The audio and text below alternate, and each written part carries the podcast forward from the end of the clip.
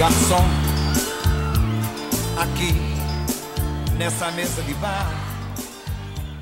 Você já cansou de escutar? Fala galerinha do podcast, tudo bem? Marlos aqui, dando início aqui mais um podcast.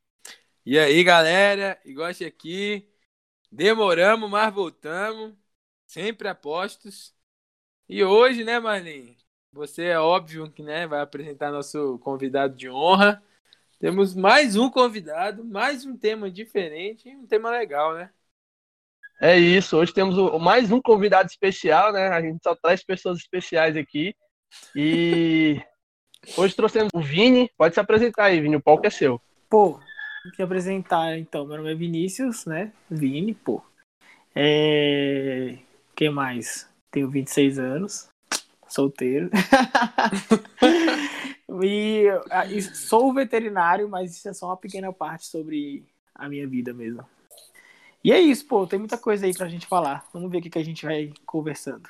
Você se formou aonde, Vini? Fala aí um pouco mais pra gente. Então, eu sou. Eu formei na UNB, mas eu estudei também na UPS antes, né, veterinário também, fiz a transferência na época. E depois que formei na UNB, eu continuei na faculdade, que eu entrei para residência, então hoje eu faço residência lá no Hospital Veterinário da UNB e trabalho lá. No momento a gente está fechado por causa da pandemia, mas são 12 horas todos os dias de muito serviço, mas é massa, é legal. Mano, então, você entrou nesse tema de veterinário e tal, e, né, eu, eu assim, eu particularmente sou uma pessoa que Gosto muito de animais, mas só para lembrar a galera, inclusive é uma pergunta minha, eu nem vou nem lembrar a galera agora, vou mais fazer a pergunta. Tu acha que a veterinária se confunde muito com cachorro e gato? sempre é assim, é uma pergunta que acho que todo mundo quer fazer. Se de veterinário, sempre de cachorro e gato, mas e aí, a veterinária se resume a isso? Óbvio que não, mas assim, explique de um ponto, assim, se você quiser falar de um ponto de vista mais com quem vive disso, né? Tá, beleza. então, não, né? Na verdade, a medicina veterinária é uma área da saúde, né? Então a gente faz parte dos profissionais de saúde. É, porque a medicina veterinária faz muito parte da prevenção de saúde, né, prevenção de doenças que estão relacionadas aos animais, mas que podem acometer humanos também, né? Então existe esse trabalho além do trabalho né, também de cuidado de animais de companhia ou exóticos e silvestres. Então, assim, cara, não sei resumir para você exatamente como que é, mas eu vou dar alguns exemplos para você entender a gama de trabalhos que tem para o médico veterinário hoje, né? Então, no Ministério da Saúde, por exemplo, a gente tem os veterinários que fazem veterinários que fazem tipo fiscal agropecuário, entendeu? É, que acompanham, por exemplo, frigoríficos, abates, é, criações, seja de bovino, de Caraca, aves, de não, porcos. Não tinha, eu não tinha noção que existia isso, velho. Então, eu tem tudo isso. Velho, não, e tem assim, esses são veterinários que trabalham no serviço oficial, né? Tem ainda os que são contratados pela, por, pelas próprias empresas para trabalhar com a criação desses animais, é, junto com outros profissionais, aí temos os zootecnistas, agrônomos também, que ajudam bastante a gente nesse trabalho, entre outros.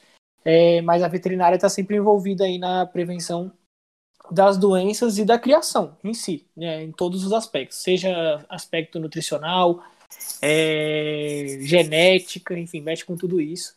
E aí também tem questão de saúde do alimento, então é, sempre há um veterinário envolvido nos produtos de origem animal, a gente tem essas disciplinas né, em faculdade, então a gente faz essa avaliação de produtos de origem animal, de carne, leite e seus, é, como diz, é, aqueles alimentos provenientes dessas matérias-primas. Então isso sempre vai ter um veterinário envolvido. Então assim, é uma verdade é uma profissão muito grande, uma gama muito grande de, de possibilidades e há o cuidado de cães e gatos, clínica, também tá, tem clínica de grandes também, faz parte disso também, né? Mas acaba sendo mais conhecido no mercado da cidade porque é o que as pessoas têm mais contato. Mas, por exemplo, se você vai para cidades menores, mas que tem grande produção de alimentos, alguma coisa assim, você vai ver que essas pessoas, na verdade, têm um contato maior com veterinários que fazem outros tipos de serviço do que esses que a gente tem mais costumes, entendeu? Mas é isso, pô. Vini, sobre o que está acontecendo aqui nesse momento das, das pandemias no, no, mundo todo, né? Queria te fazer uma pergunta se cachorro tem chance de pegar Covid ou, ou eles são nulos, alguma coisa assim. Mano, essa pergunta é boa, porque isso tá gerando ainda muita conversa. É, existem raros casos, né, relatados já, alguns poucos, de animais que contraíram, né, é, se não me engano, a maioria dos estudos fala em felinos, mas também existem cães também que foram testados e deram positivo. O que a gente tem que levar em consideração, alguns estudos é, é, a gente tem que avaliar com muito cuidado para saber se esse não era apenas contaminado, como se fosse um ambiente, por exemplo, o pelo contaminado, né? ou se esse, esse animal realmente havia contraído mas, no geral, que eu posso dizer é que existe a possibilidade, sim, dos animais contraírem né, o Covid-19. Importantíssimo. Não existe nada que diga que esses animais têm algum tipo de importância epidemiológica na transmissão dessa doença.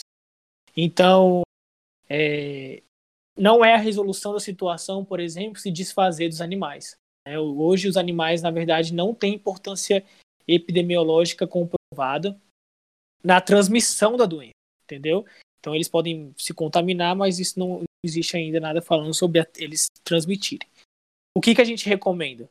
Pessoas com sintomas ou com resultado positivo, né?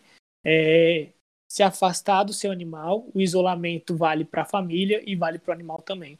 Então a pessoa se isola do seu animal e a partir do momento que houver liberação médica para ter contato com pessoas, aí você também pode voltar a ter contato com o animal.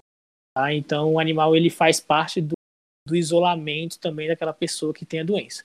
Mas eu volto a dizer que é muito raro esse tipo de contaminação. Tá? E que a importância deles é ainda muito obscura e provavelmente muito baixa, né, a questão epidemiológica. Não posso, é provavelmente, mas eu não posso confirmar nada porque eu preciso de estudos. Então, é importante é que a gente tenha cuidado com nossos animais, que a gente não ache que isso é motivo para, por exemplo, abandonar nenhum animal, tá? Os animais têm que ser cuidados também. Ô Vini, tu acha que assim, dentro da, da parte geral assim que tu trabalha, mais cães e gatos, tem aquela questão assim, né, é aquela confusão entre o que que o veterinário pode fazer e tal, outro um dia desses assim, pelo meu irmão, o Jean, que tem o podcast dele aí também. Eu, ele, ele, ele teve a cachorrinha dele, teve problema dental e eu descobri que existia odontologia para cachorro. Então, assim, tu acha que assim é muito pouco explorado? Assim, não sei, ou tá crescendo, ou é uma coisa que tá vindo mais à tona, porque na verdade nossos animaizinhos eles têm assim, vários cuidados que, dependendo de como você cuida, você descobre vários ramos, né? Várias coisas, assim, igual eu mesmo tô falando, a, a cachorra do meu irmão, a, ela fez vários procedimentos que eu, assim, era surreal na minha cabeça. Não sei se a galera que vai ouvir vai achar também, mas para mim era. Então, tu acha que rola, assim, realmente uma grande diferenciação nessas áreas? É muito diferente, é muito específico ou qualquer veterinário cuida de tudo? Mano, é, vamos lá. Eu é, acho isso excelente a gente falar disso, porque eu acho que, na verdade, é até a prestação de serviço para a comunidade quando a gente fala disso. Por quê? Né? Atualmente, a gente até, pensando na nossa saúde né, humana mesmo. Pô, quando você está doente e você não sabe para onde ir, você geralmente vai para o ponto-socorro, para emergência ali, para descobrir o que você tem e ver se alguém te encaminha para algum lugar. Mas quando você já tem alguma ideia, você já procura um especialista. Então, sei lá, ah, tô com problemas de pele aqui, eu já procuro um dermatologista. É, ah, problemas oftálmicos, você já procura um oftalmologista. E isso é, se reflete também na medicina veterinária. Pode ser um pouco mais novo na medicina veterinária, entretanto, não é algo que assim seja tão recente assim, tá? Já é algo que já está bem instaurado. As especialidades já são realidade. Então, o que acontece de diferente é que muitas vezes as pessoas costumam procurar primeiro o veterinário clínico geral e depois esse veterinário acaba né, encaminhando o paciente, pelo menos essa é a minha postura que eu gosto mais de ter, de encaminhar o paciente para a especialidade. Por quê? Cara, imagina só, durante toda a faculdade, eu tenho cinco anos de faculdade. nesses cinco anos de faculdade, eu tive diversas disciplinas, onde eu tive que estudar tanto a parte básica da biologia e fisiologia desses animais, depois eu tive que estudar as patologias das doenças, depois eu tive que estudar produtos de origem animal, tive que estudar produção de animais. Então, assim, você acaba não tendo tempo para focar naquilo que você tem maior interesse. Por exemplo, no meu caso, que seria a parte clínica, patologia, né? Então, e, a, e, dentro dessa clínica você ainda tem muita coisa que você pode explorar, que seriam as doenças específicas de cada sistema, entendeu? Então, é, o que eu costumo ter como é, é, comportamento dentro da onde eu faço meu serviço é aquilo que eu conheço, que faz parte do meu, do meu serviço, eu faço. Mas a partir do momento que eu acredito que está invadindo ali já a, o serviço de uma especialidade, eu tento encaminhar. Até porque eu acho que isso valoriza também o serviço dos colegas, né? Que têm mais experiência e fazem um serviço de maior qualidade quando já é especialista. Até porque esse é o meu plano. Né? Eu formei na medicina em medicina veterinária em 2018. Logo depois já entrei na residência, que foi um ano de, que já passou um ano, e ano que vem eu estou terminando. E, por enquanto, é uma aprendizagem mais geral, aprendizagem de, de trabalho, né? Como você se colocar no mercado de trabalho. Mas eu ainda pretendo me especializar muito mais do que isso. Então, assim, é, para os tutores, isso fica mais fácil de conhecer quando o próprio veterinário apresenta essa possibilidade, tá? Então, pô, eu sei tratar os problemas dermatológicos, das maiorias dos mais comuns? Sei, entendeu? Mas dependendo da situação, eu prefiro encaminhar para o dermatologista ou pelo menos ter apoio de um dermatologista. Ah, cardiologistas, eu sempre faço para avaliação de um cardiologista animais que têm doenças cardíacas, entendeu? Oftalmologia, então, nem se fala. E é isso. Eu acho que o serviço do especialista ele veio para não só complementar, assim, ele veio para agregar valor e qualidade ao nosso serviço. E eu acho isso importante. Acaba ficando um pouco mais caro, né? Mas para a saúde dos nossos animais aí eu acho muito importante e assim, isso trouxe muita qualidade. Vini, entrando nesse papo aí sobre doença de cachorro e tal, é, eu tenho dois cachorros, né? O, o meu mesmo é o Gohan, é um vira-lata, eu peguei ele numa, numa ONG dessa de resgate de animal. E quando eu peguei ele, ele tinha muito negócio de pulga, é, carrapato, tinha, ele tomou aquele remédio que tirava os vermes lá de dentro e tal. No começo dele foi bem difícil, que a gente dava os remédios, tipo assim, é, ele tinha tanto esses carrapatos, negócios, que foram demorando para sair, né? Hoje a gente já tem o quê? Mais de um ano que a gente tá com esse. que a gente dá os remédios lá, pílula para ele já não tem carrapato mais de um ano. Porém, ele ainda tem uns, tipo, uns sintomas assim de ficar ainda se coçando muito. Mas não tem carrapato, mas ele tá com essa mania de se coçar e às vezes ele acaba se machucando de ficar se coçando. O que pode ser? Alguma alergia, alguma coisa assim? Então, mano, exatamente isso que acontece. É... Então, os problemas dermatológicos hoje, eles são responsáveis aí por, sei lá, 60, 70% da nossa rotina clínica, né? Então acaba que a gente tem muito, muitos casos desses.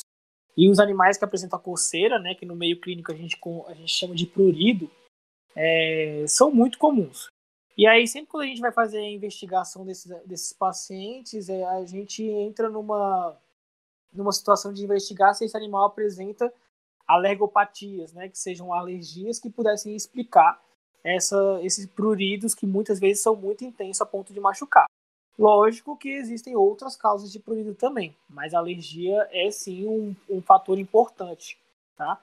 E dentro da alergia ainda tem os fatores que complicam isso. Então, por exemplo, um animal que tem alergias é, pode ter infecções de pele mais profundas aí, que também facilita, né, na verdade, uma infecção de pele, o que causa muita coceira, né? Então, assim, dentro disso a gente ainda tem que levar em consideração essas coisas. Então, o que parece ser fácil nem sempre é, nem sempre é muito fácil. Mas, assim, tentando resumir aí, a gente falando um pouco sobre essas alergopatias, né? É, as mais, existem três alergopatias mais comuns aí na medicina veterinária, né? Que são, a, primeiramente, a DAP, que é a dermatite alérgica picada de ectoparasitas. Né, que, que você falou, que é Irmão, o nome é tão difícil que eu já fiquei perdido. Como é que é? Dermatite DAP. alérgica piquipatite? Dermatite alérgica picada de ectoparasitas. Que, que, que é, é ectoparasitas, velho? É pior, é, que então... a, é, é, pior que a Aedes aegypti.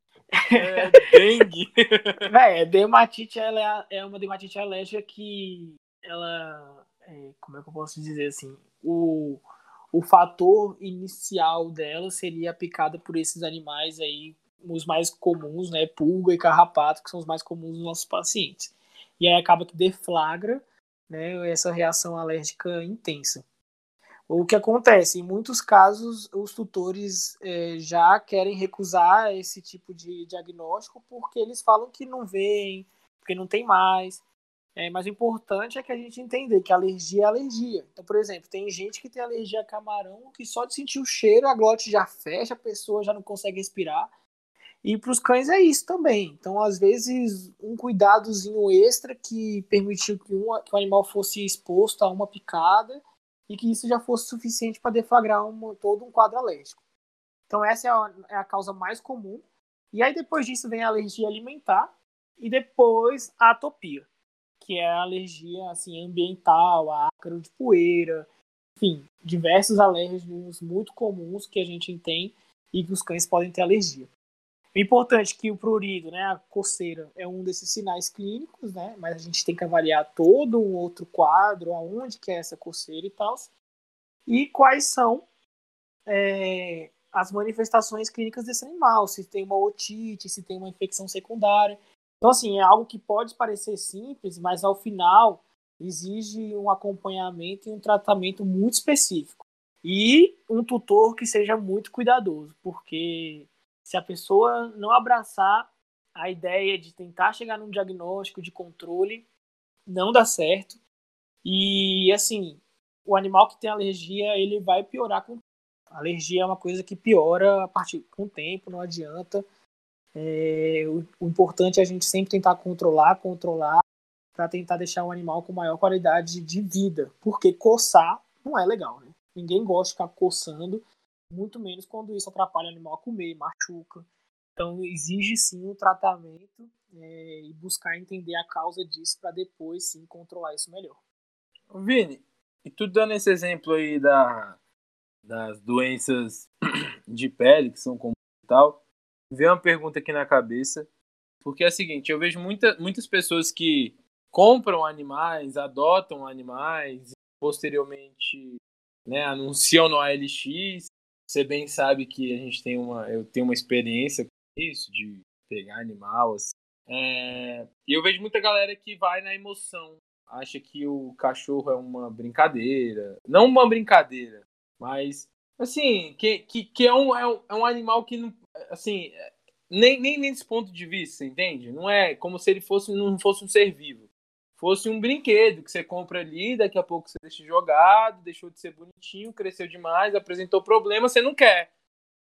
E aí, assim, eu queria saber sua opinião sobre esse tipo de esse negócio de adquirir animal com esse ponto de vista do animal ser um, um objeto, vamos botar nessa forma. Poxa, é, por exemplo, uma pessoa que compra um Golden, que é um, um animal enorme, para um apartamento, não quer adestrar e não quer sair com o animal, sei lá, quatro vezes por dia, três vezes por dia, porque é um cachorro grande, precisa de gastar energia.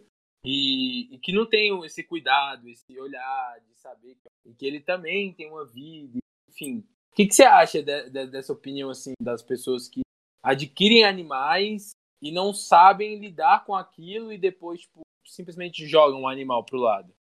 Cara, essa situação é complexa, mas é muito bom a gente falar disso, porque assim, eu acho que antes de qualquer pessoa pensar em ter um animal, qualquer família pensar em ter um animal, a gente tem que fazer várias avaliações. Né? Eu acho que a primeira avaliação de todas, de todas, a primeira avaliação delas é a gente saber qual é o nosso compromisso com esse animal qual compromisso que a gente está assinando ali, é, se a gente pode honrar esse compromisso ou não, né? Porque eu gosto de dizer, né, a frase, o combinado não é caro. Então, a partir do momento que você pensou tudo, pesou tudo e você decidiu ter um animal, aí sim você, você se comprometeu com aquilo e agora é responsabilidade sua. Então, por exemplo, É, quais são esses comprometimentos importantes? Pô, comprometimento emocional, né?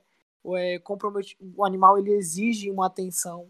É, o comprometimento de horário, você tem tempo para lidar com esse animal.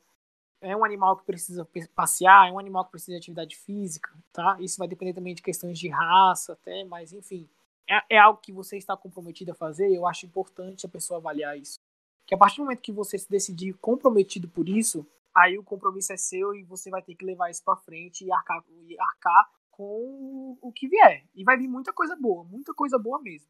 Mas os animais são seres vivos e eles adoecem, é, eles têm necessidades e isso tudo envolve também gastos e tá essa primeira avaliação que eu faria. Segunda avaliação aí a gente pode até levar em consideração o aspecto ambiental, o que você tem de é, qual é o tamanho do ambiente que você tem para propor para esse animal se esse, essa, esse animal ele vai ter um vai ter um ambiente legal né?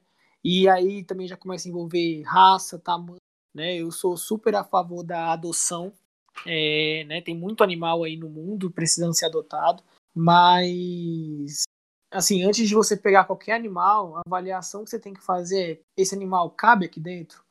É, é uma raça muito ativa, muito elétrica, precisa passear várias vezes por dia, ou já é uma raça, entre aspas, mais apática mesmo e que eu posso passear menos.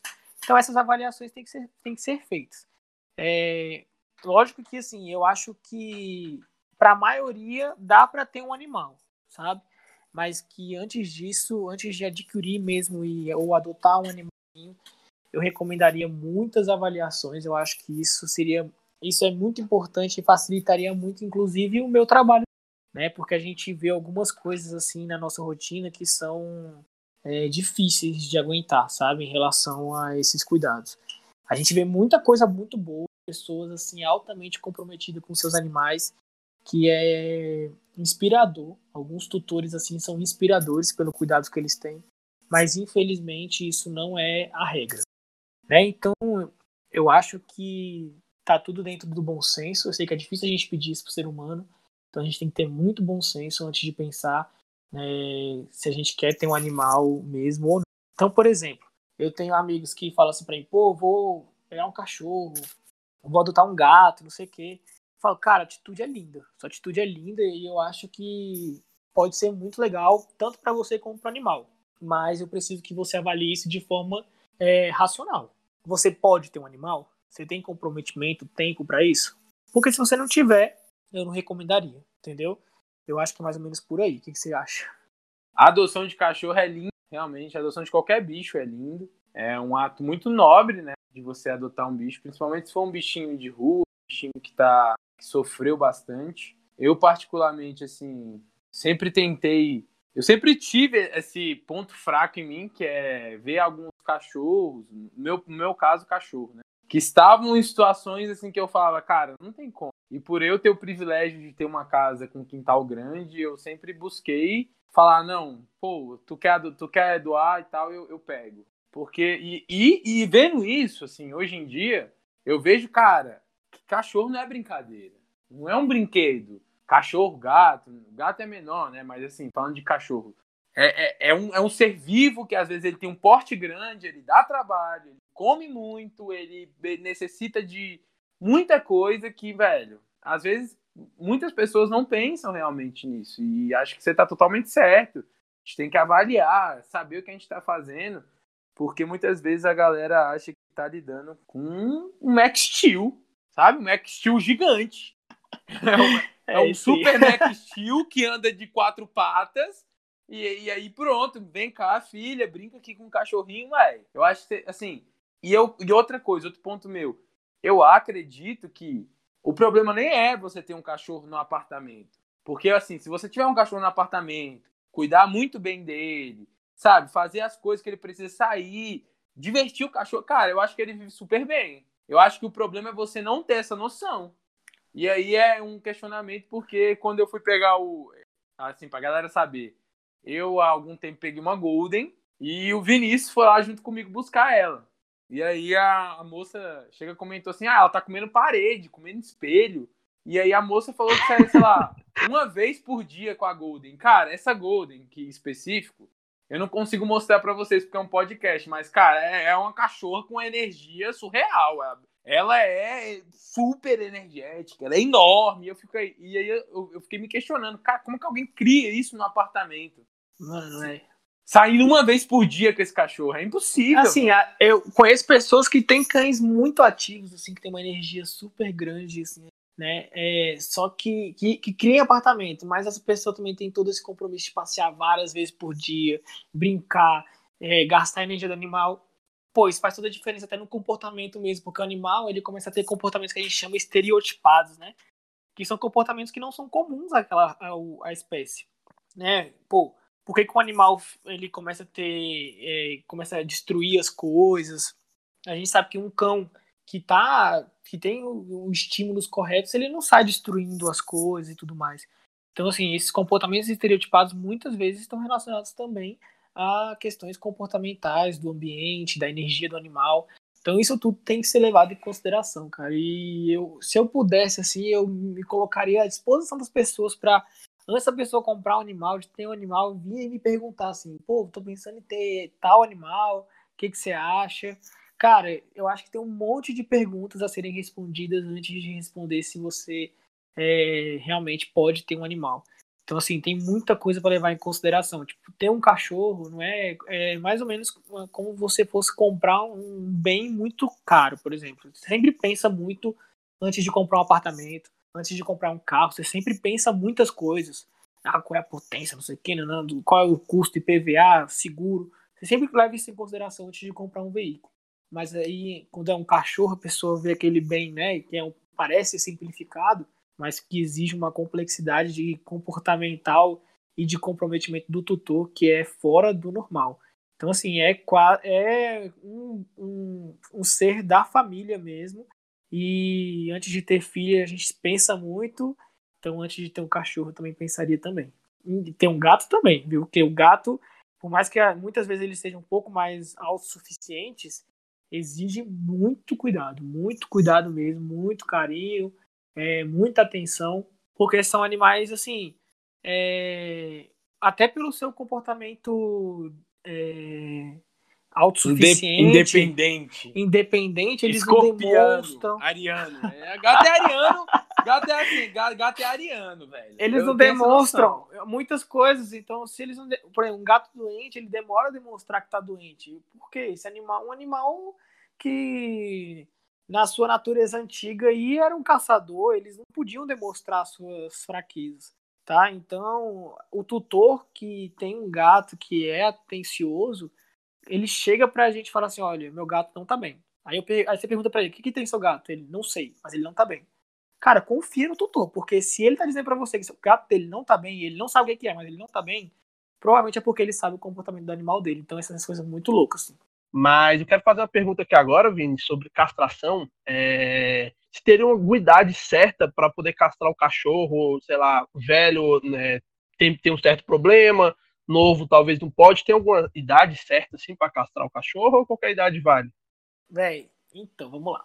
Castração é primeiro que na maioria dos casos ela é recomendada, tá? Isso eu já diria assim. Quando você recomenda castração, sempre que não há interesse de ter filhote, né? Se por algum motivo há interesse de ter filhote, tá? Ah, eu quero que meu cachorro tenha filhote.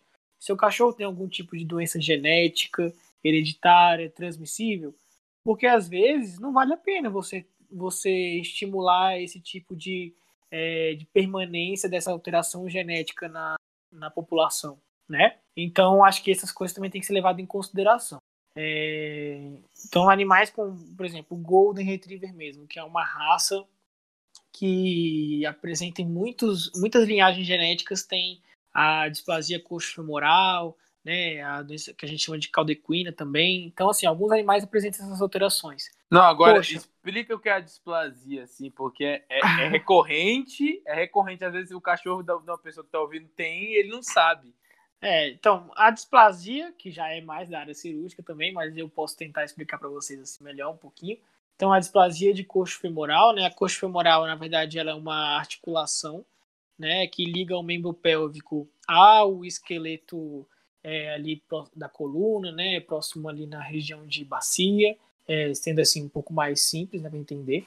E por algum motivo, né, esses animais acabam tendo algum tipo de um, como posso explicar? Fica, o, a, a fossa do acetábulo é muito difícil eu explicar de forma né, não técnica. Oi, uh, Vini. É basicamente como se é, tipo um rebolado.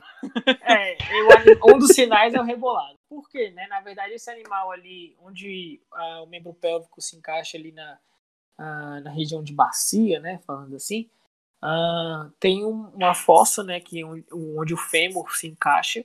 E ali tem que ter um equilíbrio entre a profundidade dessa fossa para ficar é, articulação bem presa.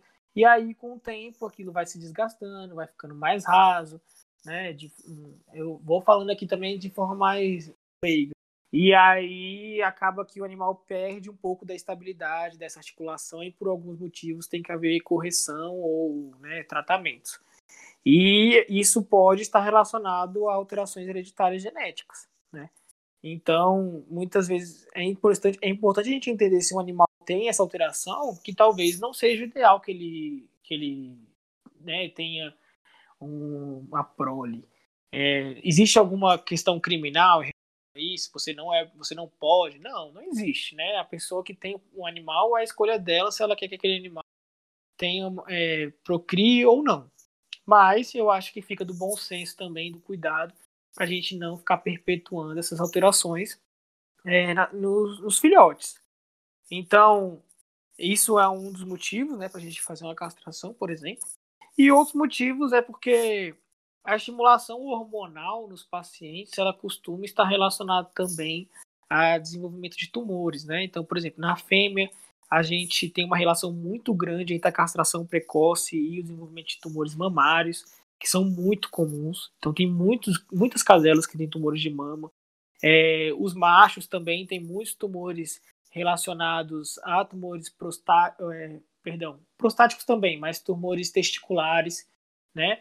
É, hiperplasia da próstata, a próstata fica aumentada, isso pode acontecer também, o que pode causar tumores no futuro, neoplasias, infecções.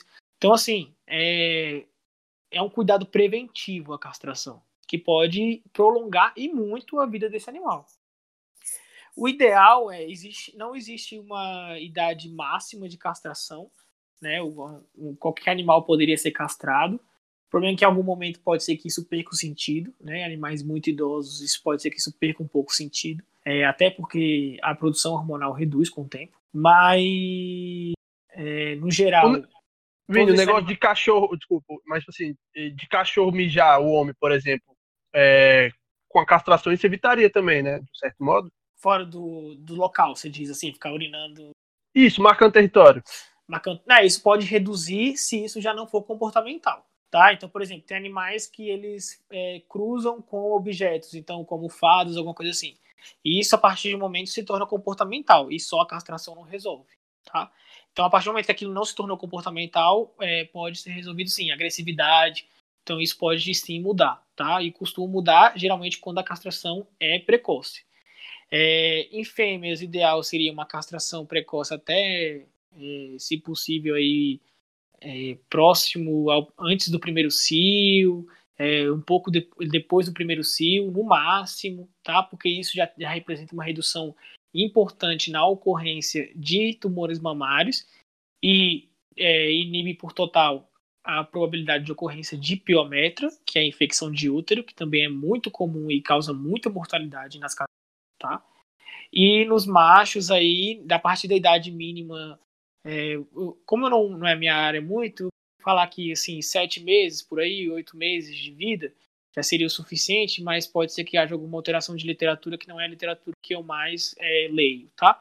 Então, mas vamos botar aí que sete meses, oito meses de vida para castração de um macho talvez já estivesse num bom momento, tá? E eu sempre castraria. É, não tem intenção de cruzar, não tem intenção de, de prole, eu castraria sempre, porque isso é, aumenta muito as. diminui as probabilidades de muitas doenças e aumenta a expectativa de vida do meu animal. Bom, mano, surreal, assim, é, é, é muito diferente, inclusive para mim que tenho um contato com você há algum tempo, mas mesmo assim é surreal escutar de um veterinário coisas que a gente não tem noção, né? Mano, é que é diferente, eu... né? Porque a gente não. É bem diferente. A, gente não fala sobre essas coisas, né? No nosso dia a dia. Então não a gente. Fala. a gente é. fica doido, mano. A gente assim, deixa é... profissão. Um ponto, um, é, um, é um ponto assim que a galera, assim, inclusive, galera, teu animal teve um problema e tal, velho, tenta levar no hospital veterinário, tenta levar no veterinário pago mesmo, uma consulta, porque, cara, vale super a pena. Vocês estão vendo aí como não é uma coisa simples.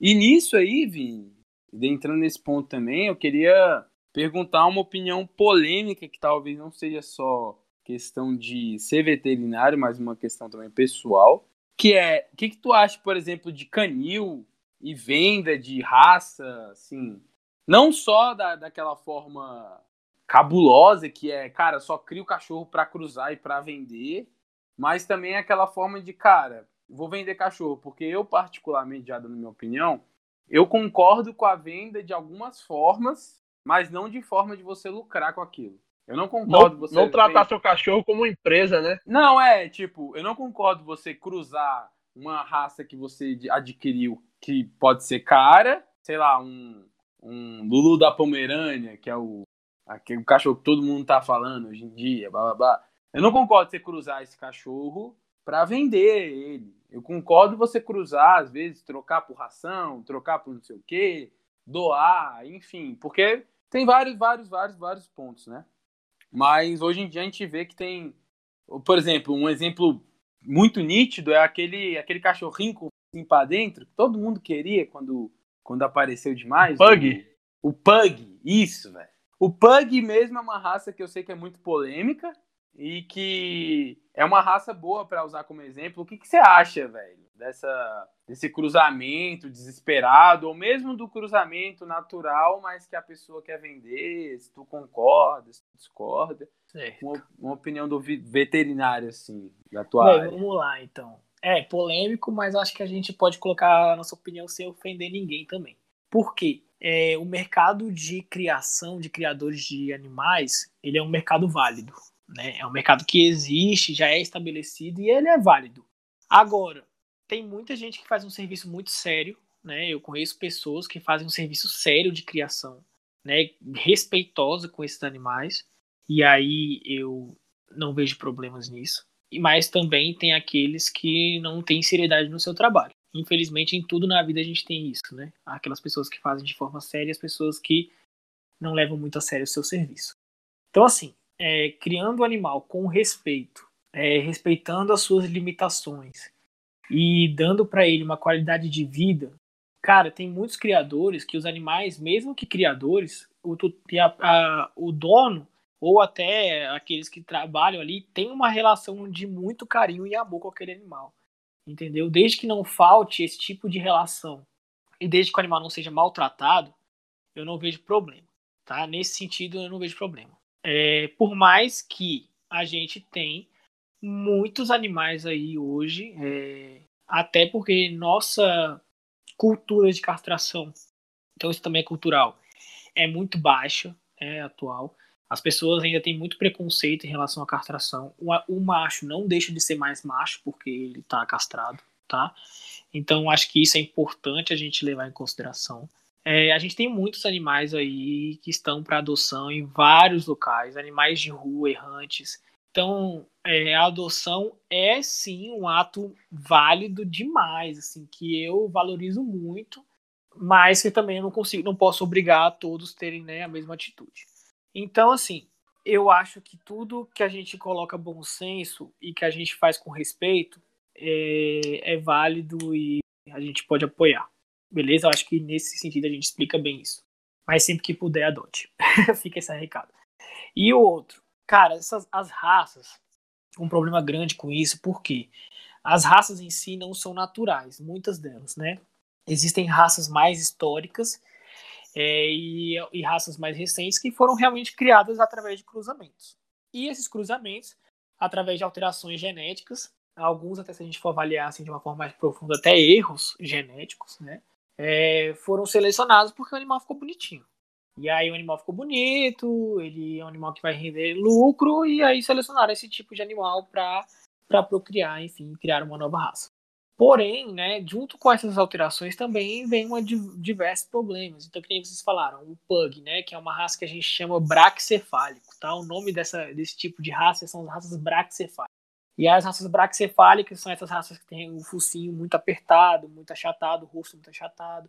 É, muitas vezes tem a narina muito fechada, né? É, esses animais têm dificuldade de respiração muitas vezes porque eles têm um palato muito prolongado eles têm hipoplasia de traqueia. Então, assim, existe diversas alterações que podem estar relacionadas a esses animais. Né? Eles têm ativação vagal. Então, isso é um nome que eu vou deixar aqui no, no ar mesmo, aqui, né? Só para ficar uma coisa mais séria. Enfim, é, mais intensa. Então, assim, são várias alterações que são importantes a gente levar em consideração é, antes de também perpetuar alguns tipos de raça, né? É, mas também algo que que é, fica um pouco fora do controle nosso é, como veterinário. Fica muito isso a nosso maior, nossa função como veterinário é a gente conscientizar as pessoas, né, dessas alterações para que elas saibam escolher, porque acaba que isso dificulta a perpetuação de algumas raças e alguns problemas, né? Mas essa é a minha função, orientar, nunca jamais julgar qualquer paciente é paciente, qualquer animal é animal e merece respeito e cuidado. Né? Mas orientação é sempre bom. É isso. Olha, eu acho que fica ótimo um quadro. Pergunte ao Vini e o veterinário responde. eu achei Porque... legal a ideia. Que a galera vai curtir muito, é, tem muita dúvida, eu acho assim, hoje em dia a gente vive num tempo que, que rola mesmo muita dúvida sobre, cara, eu tenho um pet, o que, que eu faço? Eu levo no veterinário, não levo, é caro, não é? Porque assim, galera, por experiência própria minha, para quem não sabe, eu tenho, sempre tive muito cachorro e ainda tenho. E cara, cachorro é uma coisa que você que tem acha que não, uma hora ele gasta e ele não gasta assim, legal não, ele gasta assim, muito.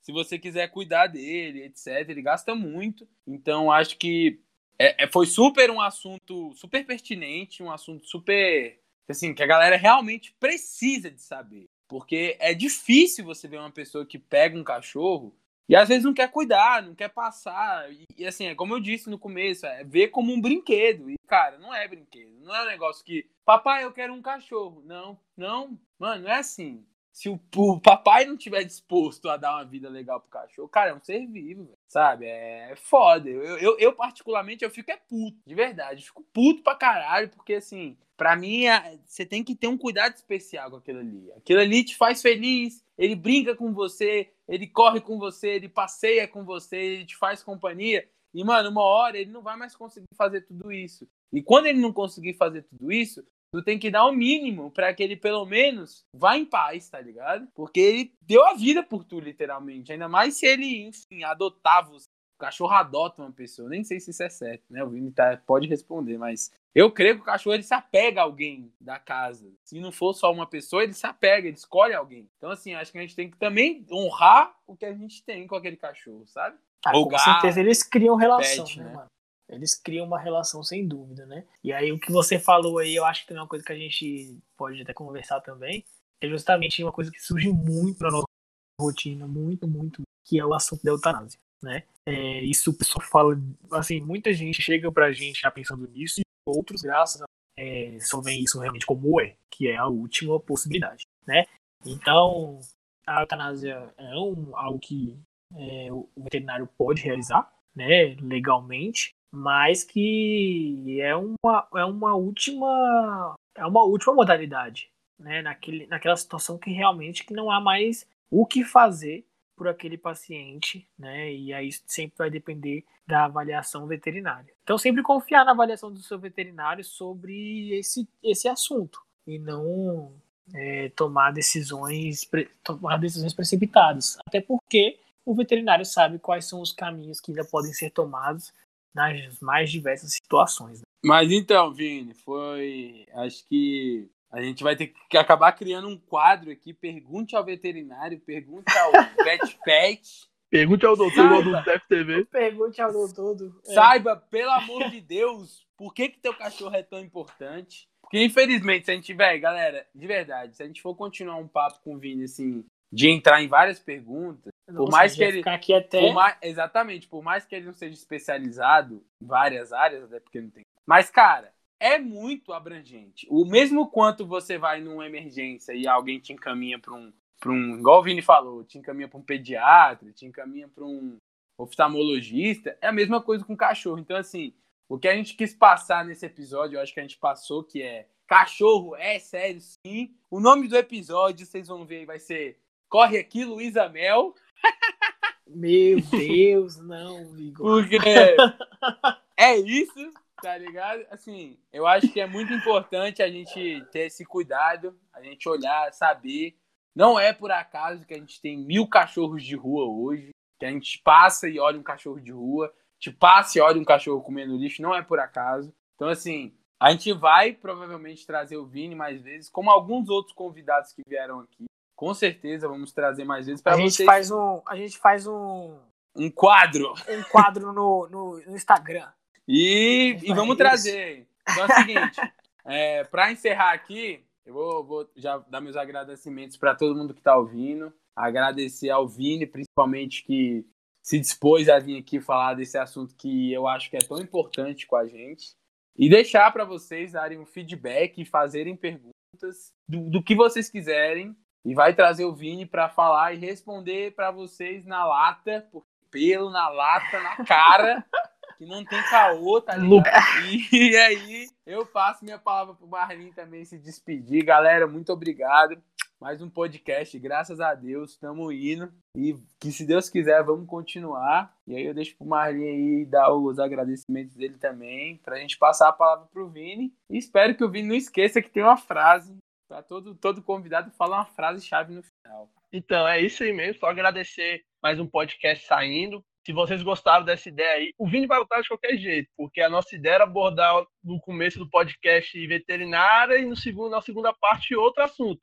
Mas acabou que o assunto de veterinária é tão complexo tipo assim, para muita gente que a gente acabou. Esse podcast vai ser só sobre veterinária, ele vai voltar depois. Deixem as perguntas aí, que a gente pode fazer algumas perguntas e falar sobre outros assuntos com o Vini. Mas é isso, só agradecer aqui pela presença do Vini aí, muito obrigado.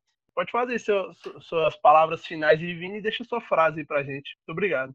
Ai, ai, vamos lá. então, é, na verdade, eu queria agradecer vocês aí, o chamado. Espero que tenha conseguido passar aí da melhor forma as informações. Estou à disposição no que eu puder ajudar, no que a gente puder responder, eu vou responder sim. Mano, que frase! Fica à vontade. Não, a gente, a gente deixa aqui já um, um, um, um cheirinho para a próxima vez. Porque como a área que eu mais tenho atuado e mais gosto é também a área de emergência e cuidados intensivos desses pacientes, né, cães e gatos. É o que eu gosto mais de falar também, mas é uma área bem complicada. Então eu vou deixar aí essa frase só para até para meus colegas veterinários também, para as pessoas entenderem que na medicina veterinária e principalmente nessa área que eu acabei de citar, gente- nossa função é afastar a morte, né, atrasá-la e permitir com que o paciente se recupere e, e é isso aí e que se o tutor ajudar a gente a gente vai mais longe e o animalzinho também é isso aí Então, galera, com essa frase de verdade, de coração de um profissional da saúde, porque saúde também importa aos teus pets, saiba que moleque é pica, pô. Tem que dar aplauso. Vocês vão ter que gravar vídeo fazendo aplauso. O cara é foda. tamo junto Tamo junto, rapaziada. Mais um podcast. Um beijo, um abraço, um aperto de mão. E aí, fala tu, Marlin. É isso, mano. Valeu! No bar, todo mundo é igual. Meu caso é mais um, é banal.